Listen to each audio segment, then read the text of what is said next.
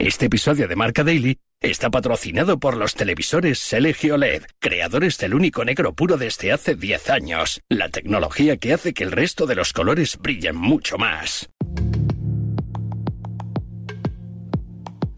Acho que gritar olé para a Argentina é um pouco demais, mas vaiar, ficar pô, indócil com o time porque não está ganhando, eu acho que é extremamente compreensível. Falar olé para Argentina Eu acho, tanto é que o pessoal que falou foi vaiado pelo próprio público que.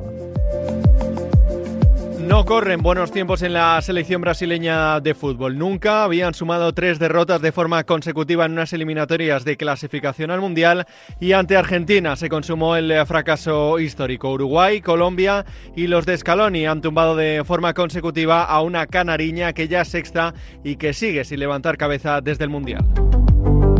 Con eh, Fernando Diniz al frente, pendientes de Ancelotti, la baja más que sensible de Neymar y la incógnita de Vinicius, la Copa América se asoma el próximo verano en la que los brasileños defienden el subcampeonato de 2021. Es jueves 23 de noviembre, recibe un saludo de Pablo Villa y hoy Brasil toca fondo y mira con pesimismo al futuro en Marca Daily, un podcast patrocinado por los televisores LG OLED, creadores del único negro puro desde hace 10 años, la tecnología que hace que el resto de los colores brillen mucho más. Marca Daily. Nahuel Miranda, una de las voces que escuchas todas las tardes en la pizarra de Quintana de Radio Marca y Víctor Boni, periodista brasileño en Marca, van a tratar de darnos los porqués de la situación de Brasil. Eh, Nahuel, ¿qué motivos futbolísticos han eh, conducido a los cariocas a esta situación tan complicada?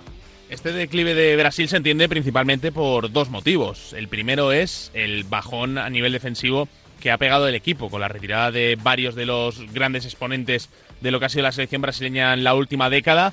Vemos solo a Marquinhos, que además está en un nivel muy bajo de forma, futbolistas mm, que se salen un poco de lo que es el rango habitual de la selección brasileña. Hemos visto debutar a Jan Couto, a Carlos Augusto, futbolistas que no terminan de tirar la puerta abajo y que hacen un equipo muy frágil. Y luego está el tema de Neymar. El equipo es muy dependiente de Neymar prácticamente desde que debuta en 2011 con la selección absoluta y entre que Neymar no ha estado a su 100% y que se ha lesionado ya para todo lo que resta de temporada y veremos si puede llegar a disputar esa Copa América, Brasil no tiene ese perfil de atacante creativo que pueda generar juego de la nada, que pueda compensar ese centro del campo que suele ser de un carácter un poquito más defensivo, así que sin generar tanto juego como en otras ocasiones y con una seguridad defensiva mucho menor, Brasil se ha resentido y lleva a explicar lo que han sido los resultados en las últimas jornadas.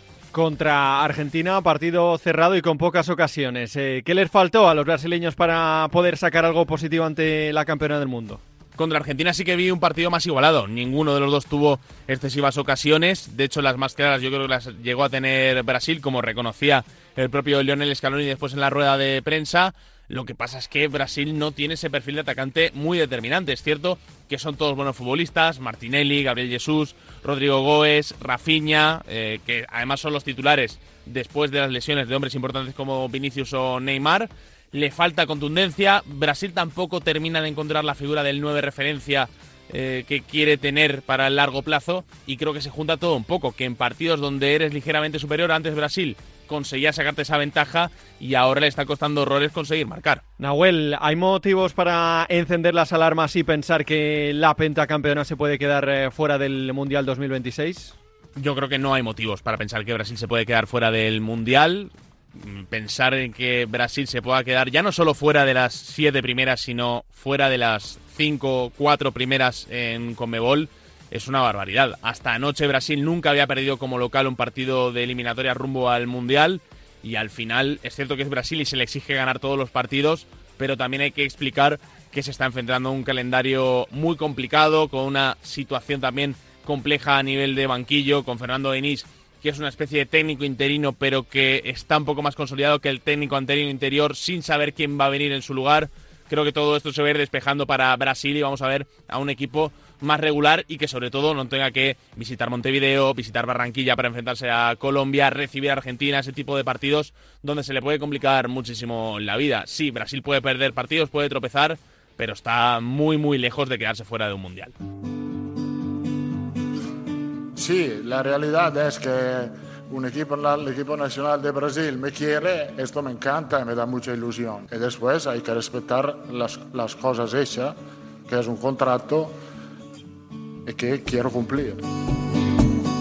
Es el nombre propio en los últimos meses Ancelotti. Acaba contrato el próximo mes de junio en el Real Madrid. Todo apunta a que sustituirá a Diniz pensando en eh, la Copa América. Víctor, ¿se sigue pensando en el eh, técnico italiano como única solución a todos los problemas eh, de Brasil? Sí, la verdad es que hay mucha expectación con la, llegada de, la posible llegada de Carlo Ancelotti al comando de la selección brasileña por todo lo que ha hecho Ancelotti como entrenador, por su carrera ganadora, por, por las calidades que todos sabemos que tiene, incluso también porque es una situación muy complicada para Brasil tener un técnico interino, un técnico interino por un año. Entonces es una situación de muy, mucha incertidumbre y la llegada de Ancelotti puede ser algo que va a resolver esto de momento. Pero todos sabemos que el fútbol brasileño no tiene solo el entrenador como gran problema, es muchas, son muchas cosas. La organización, cómo actúa la Confederación Brasileña, la falta de jugadores, especialmente para el sector defensivo. Entonces, son muchos problemas. No es solo el entrenador, pero el entrenador puede ser un entrenador, la posible legada de un entrenador grande en un momento en que no hay tantos entrenadores brasileños que pueden asumir la selección brasileña actual, actualmente, puede ser un, algo que va a traer más confianza para la selección brasileña y Ancelotti sería ese entrenador. ¿Está la selección brasileña en uno de los momentos más complicados de su historia reciente? Yo diría que sí, que es uno de los momentos más complicados de la historia reciente de la selección brasileña. Los números muestran eso. Brasil nunca había perdido un partido en casa en eliminatorias, nunca había perdido dos seguidas en eliminatorias y no perdía tres seguidas desde 2001. Entonces los números muestran eso, pero el momento no es complicado solo por, por lo que muestra la selección en el campo, sino también por el hecho de que no se sabe quién, quién va a ser el entrenador, no se sabe si va a venir eh, Carlo Ancelotti. Fernando Diniz es un técnico interino, está hace un año y va a quedar por un año el periodo total y no se sabe si viene Ancelotti o no. El crack de la selección que es Neymar ya no está en su mejor momento.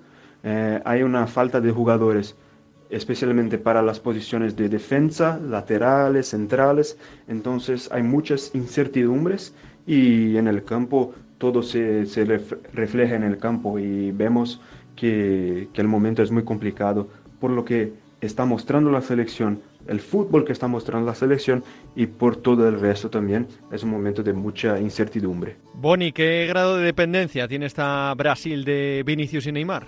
No se puede decir que hay una dependencia de Vinicius porque Vinicius todavía no ha mostrado en la selección brasileña lo que ha mostrado en el Real Madrid, el fútbol que lo ha hecho ser uno de los mejores jugadores del mundo el fútbol del Real Madrid es una cosa y el fútbol de la selección brasileña es otra y Vinicius todavía no ha mostrado lo que ha hecho en el Real Madrid. Entonces todavía no hay una dependencia de Vinicius y de Neymar sí, creo que sí hay una dependencia, aunque Neymar no esté en su mejor momento, aunque Neymar no esté más tan, eh, no sé si podemos decir interesados, pero ya no disputa una liga muy competitiva, está en una liga de un nivel más bajo, como es la liga de Arabia Saudí, pero todavía es el jugador más creativo, el jugador más diferente, el que más puede decidir. Entonces, claro que la selección siente la ausencia de Neymar, siente el poder decisivo de Neymar, pero no se sabe todavía hasta qué punto podemos confiar en Neymar para los próximos años. Con eh, siete puntos en seis jornadas, Brasil afrontará en septiembre dos encuentros vitales ante Ecuador y Paraguay que pueden definir muchas de las aspiraciones de la canariña pensando en el eh, próximo Mundial. Hasta aquí una nueva edición de Marca Daily, un podcast disponible en todas las plataformas. Mañana más y mejor. Hace 10 años, LG creó el único negro puro un hito en la historia de la tecnología que hizo brillar millones de colores.